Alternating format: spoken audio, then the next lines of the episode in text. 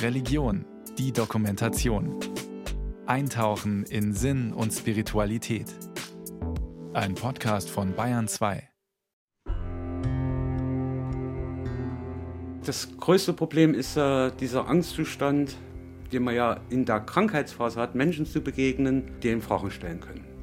Also versucht man dort allgemein erstmal allen Menschenansammlungen aus dem Weg zu gehen, um erstmal keinen zu begegnen.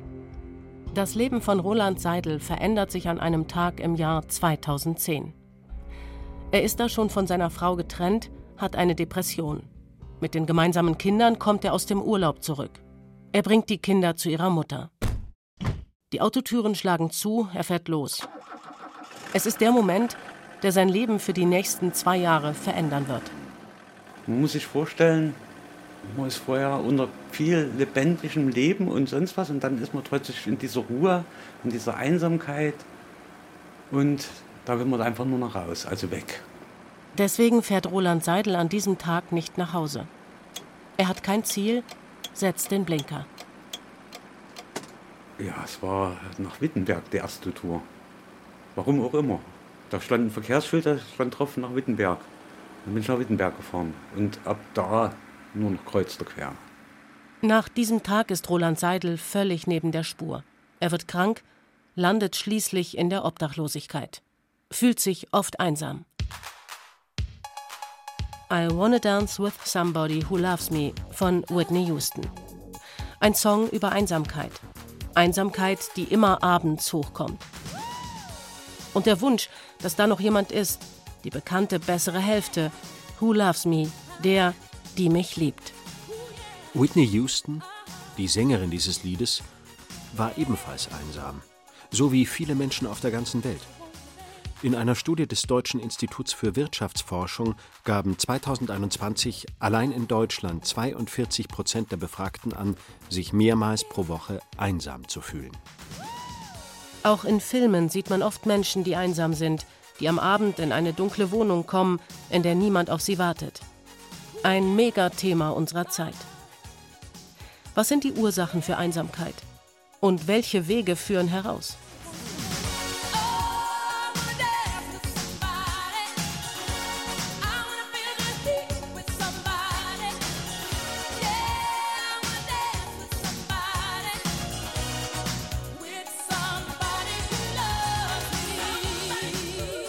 Einsamkeit gilt als negatives Gefühl, das keiner haben will. Ein Gefühl, das Außenstehende oft nicht lesen können. Ein Gefühl, das tief drinnen ist in Betroffenen. Das Geiserhaus in Leipzig ist eine Location für Konzerte. Ein einstöckiges Gebäude aus Backstein. Dahinter schmiegen sich Sitzbänke an einen kleinen Hang mit Blick auf die Bühne. Viele namhafte Künstler standen schon auf dieser Bühne. Es ist ein Ort der guten Laune und ein Ort der Zuflucht. Denn das Geiserhaus ist auch ein Familienzentrum, in dem Jugendliche aus schwierigen Verhältnissen ihre Freizeit verbringen können. Für Roland Seidel war es ein Rettungsanker. Ja, ich kannte das Geiserhaus dadurch, dass ich hier mal in der Phase meiner Depression ein Ehrenamt gesucht habe. Und zwar, um eine Tagesstruktur wiederzukriegen. Und habe dann hier bei einer Baumaßnahme mitgeholfen. Roland Seidel, der zwei Jahre lang obdachlos war, scheint heute mit sich im Reinen zu sein, wirkt aufgeräumt. Lange Zeit war das anders. Er, der einstige Tausendsasser, sportlich, Familie, in der Immobilienbranche tätig, gerät 2010 zunehmend in die Krise. Nach 17 Jahren zerbricht seine Partnerschaft. Die Euro-Krise sorgt für weniger Aufträge. Erst ist sein Körper erschöpft, dann sein Geist. Der Beginn einer Abwärtsspirale. Keine Miete mehr, keine sozialen Kontakte mehr versucht zu pflegen. Einfach sich aus allen Situationen rausgenommen. Nach dem Motto, ich will meine Ruhe haben, ich will keinen sehen, will keinen hören und eigentlich an der Stelle nur noch Ruhe. Roland Seidel hat eine Depression. Die Welt erscheint ihm düster. Das Gefühl der Einsamkeit wird immer stärker. Das Gefühl der Einsamkeit ist mit der Erkrankung Depression eng verknüpft. Ob die Depression in die Einsamkeit führt oder die Einsamkeit in die Depression, darüber ist sich die Wissenschaft nicht einig, sagt Janos Schobin. Der Soziologe forscht über Einsamkeit und engagiert sich im Kompetenznetz Einsamkeit in Frankfurt. Er unterscheidet zwischen Einsamkeitsempfinden und Vereinsamung. Vereinsamung, würde ich sagen, ist, da kommt zur Einsamkeitsempfindung auch noch soziale Isolation oben drauf. Also der wirklich niedrige, seltene Kontakte zu irgendwelchen Nahbeziehungen. Man denkt eher, man wird nicht gemocht. Man denkt eher, das ist ein bisschen überzeichnet, weil das natürlich über den Durchschnitt geht, von Menschen geht, aber man hat eher so das Gefühl, wenn er jetzt nicht sofort anruft, dann will der eigentlich damit zeigen, dass er eigentlich keinen Kontakt haben möchte. So. Das heißt, man zieht sich aus dem Sozialen zurück, weil man sich einsam fühlt. Das führt dazu, dass das soziale Feld weniger auf einen respondiert, weniger auf einen zugeht und man interpretiert das dann nochmal verstärkt als eine Ablehnung, die dazu führt, dass man sich immer weiter sozusagen einigelt. Und dass man dann am Ende so einen Verinselungsprozess hat. Auch Roland Seidel igelt sich zunehmend ein. Nach dem Urlaub mit seinen Kindern bleibt er in seinem Kastenwagen. Ohne Ziel. Also ich sag mal so, die Reisetasche war nicht wirklich ausgepackt. Die Sachen, die dort in der Reisetasche waren, waren dann auch mehr oder weniger schon die Sachen, die mich dann auch noch die zwei Jahre begleitet haben in der Obdachlosigkeit. Er fährt kreuz und quer durch die Gegend. Zwei Jahre lang. Wie hält man das aus? Im Sommer ist es ja alles gut und schön. Ne? Man schwitzt ja nur, aber es waren zwei sehr kalte Winter. Und ich hatte mir noch einen Schlafsack besorgt, aber selbst mit Sachen im Schlafsack, es war so bitterlich kalt und die Scheiben waren von innen im Auto gefroren. Er hat, sagt er, mit der Depression die Freude am Leben verloren. Er zieht sich zurück, immer mehr zurück. Für ihn ist es die Horrorvorstellung, Menschen zu treffen, die er von früher kennt. Man hat auch vermisst Kontakte, aber man hatte auch Angst vor Kontakten. Man wollte sich ja nicht erklären man ist ja so erzogen, auch wenn einer einen fragt, wie geht's dir gut? Und der Gegenüber aber verstanden hätte jetzt, was mit mir los ist, wo mein Problem ist, dann hat man sich immer gesagt, na, dann lieber keinem was erklären und keinem begegnen, als in Erklärungsnot zu kommen, um dann vielleicht zu hören, haben dich nicht so, das geht alles wieder weg und du warst doch früher nicht so und du kannst das ja gar nicht haben. Und gerade vor solchen Fragen oder vor solchen Antworten hat man riesen Angst gehabt. Und man hat es ja später auch gekriegt. Why Don't You Stay singt der Songwriter Kenny Rogers in dem Lied We've Got Tonight. Er ist einsam, genau wie die Dame, die er verehrt. Both of us lonely.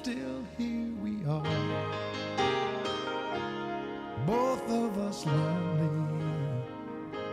We've got tonight, babe. Why don't you stay? Andere Menschen kennenlernen, das ist für viele einsame Menschen alles andere als leicht. Selbsthilfegruppen können helfen. Es gibt in Bayern viele Gruppen für Menschen, die psychische Probleme haben. Manche haben sich explizit dem Kampf gegen die Einsamkeit verschrieben. In der Casa Vielfalt in Schweinfurt in Unterfranken ist eine Einrichtung der katholischen Kirche, die viele Hilfsdienste und eine Kirche unter ihrem Dach vereint. Auch eine Selbsthilfegruppe für Menschen mit Depressionen trifft sich hier regelmäßig. In einem hellen Raum unter dem Dach stehen sechs Holzstühle in einem Kreis. Die Jacken und Taschen liegen auf den Tischen, die an die Wände geschoben sind. Vier Stühle für die Teilnehmer der Selbsthilfegruppe, einer für Doris Weißenseel. Sie leitet den sozialpsychiatrischen Dienst der Caritas in Schweinfurt. Für viele Betroffene ist es schwer, darüber zu sprechen, dass sie einsam sind. Die vier Menschen hier durchbrechen das Schweigen. Sie bitten aber darum, dass ihr Name nicht im Radio genannt wird. Ein geschützter Raum und man ist ja mit seinem Problem nicht allein. Man fühlt sich zugehörig. In dem Moment fühle ich mich nicht allein. Zugehört, wahrgenommen.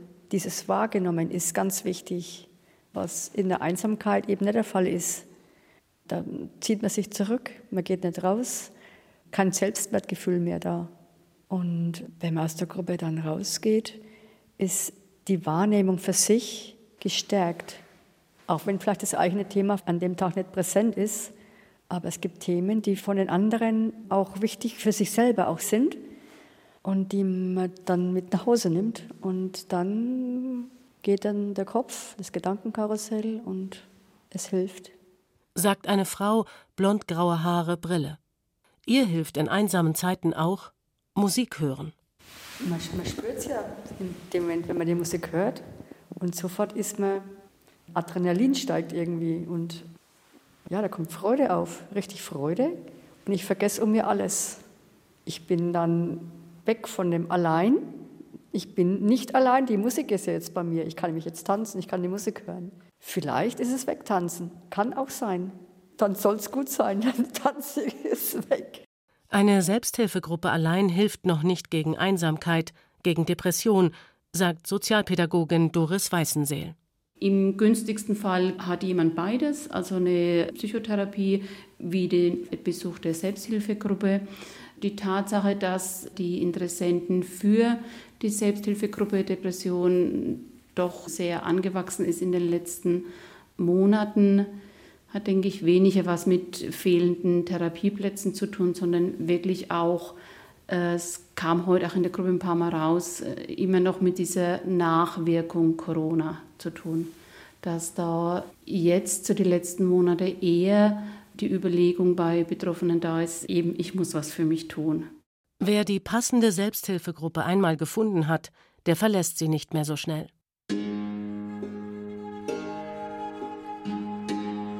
Einsamkeit ist Studien zufolge weit verbreitet. Sie betrifft oft ältere Menschen, die allein wohnen, deren Partnerin oder Partner gestorben ist, die keine Angehörigen mehr haben oder Familienmitglieder, die weit weg sind. Und auch immer mehr Jugendliche und junge Erwachsene fühlen sich einsam, gerade seit der Corona-Pandemie. Dafür gibt es unterschiedliche Gründe. Psychische Belastungen, Diskriminierungserfahrungen oder auch ein überhöhter Konsum von sozialen Medien. Rückschlüsse darauf, ob Menschen in der Stadt oder auf dem Land insgesamt einsamer sind, sind schwierig, sagt Soziologe Janos Schobin. Also die klassische Vorstellung der anonymen Großstadt mit vielen einsamen Menschen und im Gegensatz dazu das pralle Landleben, jeder kennt jeden, da kann man nicht einsam sein, so einfach ist es nicht. Viel bestimmender seien die Fragen, wie steht es um die Infrastruktur? Gibt es Sportangebote, Kunst und Kultur? Und wie sind meine sozialen Beziehungen? Wie gut ist eigentlich de facto dieses ganze Netz um mich herum? Also wie gut sind meine Freundschaftsbeziehungen, wie gut sind meine Beziehungen zu meinen Eltern, zu meiner Familie, zu Nachbarn etc., in die Schule, zu Lehrern. Unsere soziale Welt ist ja kompliziert und das hängt ganz viel, wenn man so will, einfach auch an gesellschaftlichen Rahmenbedingungen. Menschen sind letzten Endes ja auch so Primaten. Das heißt, wenn wir die in einer sozialen Gruppe stressen, werden die unangenehm zueinander. so, ne? Ganz banal. Also Menschen, die nicht die Ellbogen ausfahren müssen, um zu überleben ständig, haben bessere Beziehungen zueinander. Und das ist das, was wir zumindest in der, ich sag mal, ökonomisch reichen Welt halt letzten Endes die letzten 20, 30 Jahre auch beobachtet haben. Ne?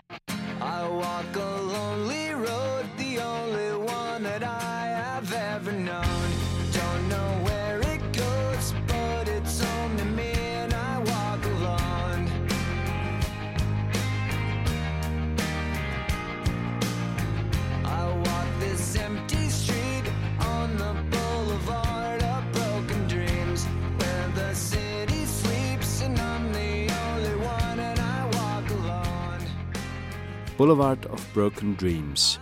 Ein Song über die Einsamkeit in der Großstadt. Allein auf der Straße, allein unterwegs, die Stadt schläft. Ein niedriger Bau neben dem Würzburger Hauptbahnhof, Sitz der Bahnhofsmission. Sie ist eine Anlaufstelle rund um die Uhr. Nur wenn der Summer ertönt, lässt sich die Tür vom Flur in den Gastraum öffnen. Durch diese Tür kommen oft auch einsame Menschen. Wir merken das manchmal auch an den Geschichten, die Leute erzählen. Wenn die Geschichten sich wiederholen. Also es gibt mit manchen Menschen Running Gags in der Eröffnung. Ja? Also ein Besucher fragt mich immer, immer gleich, wie war die Nacht heute? Dann musst du antworten, dunkel. Das ist so ein wiederholtes Zeremoniell und wir sind im Gespräch. Eine andere Frau, die hat, glaube ich, wirklich niemand mehr, außer ihre Zebrafinken. Das ist für sie die Familie. Von denen erzählt sie, wenn es wieder Streit unter den Vögeln gegeben hat, aber sie erzählt von denen wie von einer Familie. Eine andere Frau fällt mir ein, die uns jeden Abend angerufen hat, wirklich am Abend, um die Nachrichten zu erzählen. Das war ihre Brücke, überhaupt mit jemand in Kontakt zu kommen. Die Nachrichten aus der Tagesschau. Erzählt Michael Lindner-Jung, der Chef der Würzburger Bahnhofsmission. Viele der Menschen kommen regelmäßig zur Bahnhofsmission, sitzen an den Holztischen, trinken Tee, essen eine Kleinigkeit. Einer von ihnen ist ein junger Mann. Wir nennen ihn Philipp. Er ist 2019 nach Würzburg gezogen. Ich wollte nicht mehr in meiner alten Stadt leben, weil ich da keine Zukunftsperspektive hatte. Und auch die falschen Freunde. Und ich hatte auch so ein bisschen so Vertrauensprobleme. Ja, also ich wollte jetzt nicht irgendwie jetzt jedem vertrauen und jeden so an mich ranlassen, weil ich halt auch eine gewisse Vergangenheit habe. Und ich wollte auch nicht, dass es irgendwie jeder mitkriegt. Und in meiner alten Stadt wusste es halt jeder. Und deswegen habe ich mich halt einfach von allen distanziert. Und ich wollte einfach neu anfangen. Der ist mir am Anfang relativ gut hier gelungen. Also so jetzt jobmäßig. Philipp beginnt eine Ausbildung. Die richtige, wie er sagt, nur im falschen Betrieb. Ende 20 war er damals. Er bricht die Ausbildung ab, wird arbeitslos, verliert die Tagesstruktur. Hilfe findet er bei der Bahnhofsmission. Wenn ich mich wirklich so einsam fühle, dann gehe ich halt einfach raus oder ich komme hierher oder ich habe schon so ein paar Anlaufstellen. Hier trifft er andere Menschen, lernt auch die Mitarbeiterinnen und Mitarbeiter nach und nach kennen. Johanna Anken ist eine der hauptamtlichen Mitarbeiterinnen seit acht Jahren. Sie sagt, die Bahnhofsmission ist oft die erste und letzte Anlaufstelle. Und die erste Anlaufstelle, deshalb sage ich immer, weil die Menschen wirklich wegen jedem Anliegen zu uns kommen können. Also das heißt jetzt, ich bin beklaut worden, ich habe meinen Geldbeutel verloren, die Fahrkarte ist weg, ich habe kein Handy mehr, ich bin gestürzt, brauche ein Pflaster, mein Zug ist in der Nacht nicht mehr, der Anschluss ist nicht gekommen. All solche Dinge sind die eine Sache und gleichzeitig die letzte Anlaufstelle. Und das bedeutet eigentlich auch, ähm, wenn ich ein Stück weit sehr viele Hilfsmöglichkeiten versucht habe, aber irgendwie keine für mich passende gefunden habe oder für mich noch nicht ja, den Rahmen gefunden habe, in dem mir geholfen werden kann. Dann sind wir, sagen wir auch, die letzte Anlaufstelle. Also das heißt eben genau für Menschen, die aus dem System herausfallen und die natürlich trotzdem menschliche Bedürfnisse haben und auch eine würdevolle Behandlung möchten. Genau. Auch einsame Menschen, die niemanden haben, der sie am Abend fragt, wie war der Tag? Besonders schwer war es in der Corona-Pandemie. Persönliche Begegnungen fehlten, Kontakte verlagerten sich zunehmend in die digitale Welt. Ein Problem für viele Besucherinnen und Besucher hier in der Bahnhofsmission. Erstens, weil sie die Ressourcen finanziell nicht haben, vielleicht auch, weil sie einfach die Sachen, die man dazu braucht, nicht haben. Also sei jetzt mal Handy, Tablet, was alles so da reinkommt, Internetanschluss, aber auch, weil sie das Netzwerk nicht haben, wie wir das haben. Und wir haben gerade nach der Corona-Pandemie, in der wir ja sofort eigentlich wieder versucht haben, für unsere Leute da zu sein, oft die Antwort auch gehört, bis auf die Bäckereifachverkäuferin bist du die einzigste Person, mit der ich in dieser ganzen Woche spreche. Und das macht was mit einem. Der Besuch in der Bahnhofsmission. Er ist für viele Gäste ein fester, oft der einzige Punkt in der Tagesstruktur. Allein in seinem Auto hat Roland Seidel aus Leipzig während der Zeit seiner Obdachlosigkeit keine Tagesstruktur. 2012 dann der Wendepunkt. Die Bremsen kaputt, das Auto Schrott, das Geld alle. Und wie so oft denkt er an seine Kinder. Schließlich hilft ihm ein Freund, eine Wohnung zu finden. Roland Seidel zieht ein. Aber dann hat mir auch der Freund noch ein bisschen geholfen, indem er öfters mal vorbeikam, wir zusammen geredet, gegessen haben, mir dann auch geholfen hat. Ich habe ja auch kein Internet benutzt und nichts. Und dann haben wir versucht, wieder Kontakt zu meinen Kindern herzustellen. Da hat er mir dann auch ganz dolle geholfen.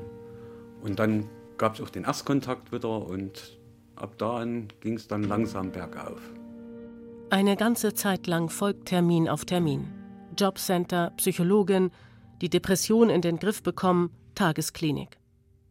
Roland Seidel geht es besser. Er sucht sich ein Ehrenamt im Jugendtreff Geiserhaus in Leipzig. Arbeiten gehen kannst du nicht.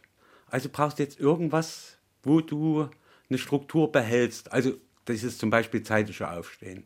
Und da war das Ehrenamt für mich interessant, weil ich konnte dann hier in dieses Geiserhaus fahren, hier aktiv helfen, habe dadurch auch wieder Sozialkontakte.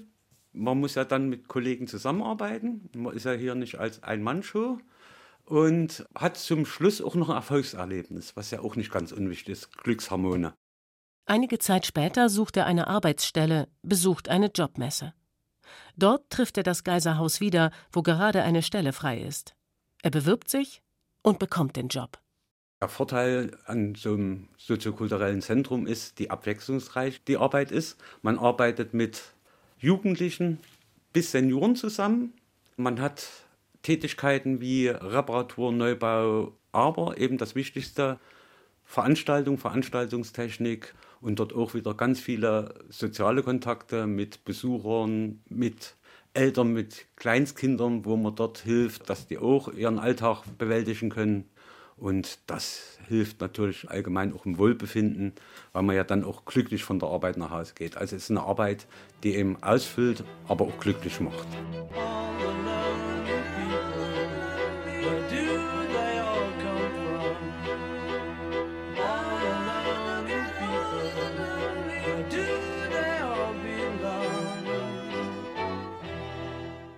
Ein grün-graues Mehrfamilienhaus in Würzburg. Gabriele Fröhlich, Brille, graue Haare, in einer blauen Malteserjacke, geht in den zweiten Stock. Die Wohnungstür steht schon offen. Sie betritt die Wohnung. In der Diele stehen antike Möbel. Im Wohnzimmer wartet ein älterer Mann, wir nennen ihn Josef Meyer. Früher hat er hier mit seiner Frau gelebt. Dann hat seine Frau 2011 die Diagnose Demenz bekommen 2019 ist sie ins Seniorenheim gezogen. Nie aus den Augen verloren, habe immer zu ihr hingegangen, täglich besucht. Doch kurze Zeit später beginnt die Corona-Pandemie. Es war, so sagt er, eine harte Zeit. Eine Zeit, in der viele allein waren. Auch er. Es war dann nicht die Möglichkeit mehr da, sie zu besuchen im Heim. Und ich habe halt dann die Möglichkeit wahrgenommen, wenn sie ans Fenster geholt wurde, um mich zu sehen, dass ich dann von unten gewunken habe. Sie war im zweiten Stock und habe ihr dann raufgerufen und es war Winter, nicht lang am Fenster bleiben. Dann bin ich halt wieder heimgegangen. Natürlich auch mit Tränen in den Augen. 2022 ist seine Frau schließlich gestorben. Gabriele Fröhlich ist seit mehr als zehn Jahren ehrenamtlich beim Malteser Besuchsdienst engagiert. Auch bei Herrn Meyer war sie schon damals, als seine Frau noch lebte und Betreuung brauchte. Wir kümmern uns da um ältere Leute, die alleine sind oder auch um Familienangehörige zum Unterstützen, zum Beispiel in Seniorenheime, wenn es keine Angehörigen gibt, oder auch bei Senioren zu Hause. Neben dem Besuchsdienst vor Ort bieten die Malteser auch einen Telefonbesuch an. Einsame Menschen werden mit Ehrenamtlichen zusammengebracht und bekommen regelmäßig einen Anruf. Oft entstehen auf dem Weg richtige Telefonpartnerschaften, die lange halten. Zurück in Leipzig. Roland Seidel führt nach zwei Jahren Obdachlosigkeit wieder ein geregeltes Leben. Er hat eine Wohnung, ein soziales Umfeld und einen Job. Hinter der Bühne des Geiserhauses steht ein kleines Gebäude, die Werkstatt. Roland Seidel bezeichnet sie als sein berufliches Zuhause. Hier baut er Schränke, renoviert Fenster und bastelt Deko für Frühling und Herbst. Und neben dem Job hat er ein Ehrenamt, bei dem er mit vielen unterschiedlichen Leuten zusammenkommt. Dank der Begegnungen mit anderen Menschen fühlt er sich heute nicht mehr einsam. Wo ich mich sehr wohl fühle, und das Positive ist, ich kann Menschen in Not dort helfen und kriege dort ganz viel zurück von den Menschen. Und damit merkt man, dass man trotz einer Erkrankung, die man mehr oder weniger überwunden hat, auch wieder helfen kann, anderen Menschen helfen kann. Und in dem Falle hilft man sich auch selber. Ich sage immer ganz viele Glückshormone. Man fühlt sich wohl, man kommt nach Hause und sagt, es war ein schöner Tag, du hast was geschafft, du hast anderen Menschen geholfen. Und Jetzt kannst du irgendwo ins Bett gehen. Das ist ganz wichtig.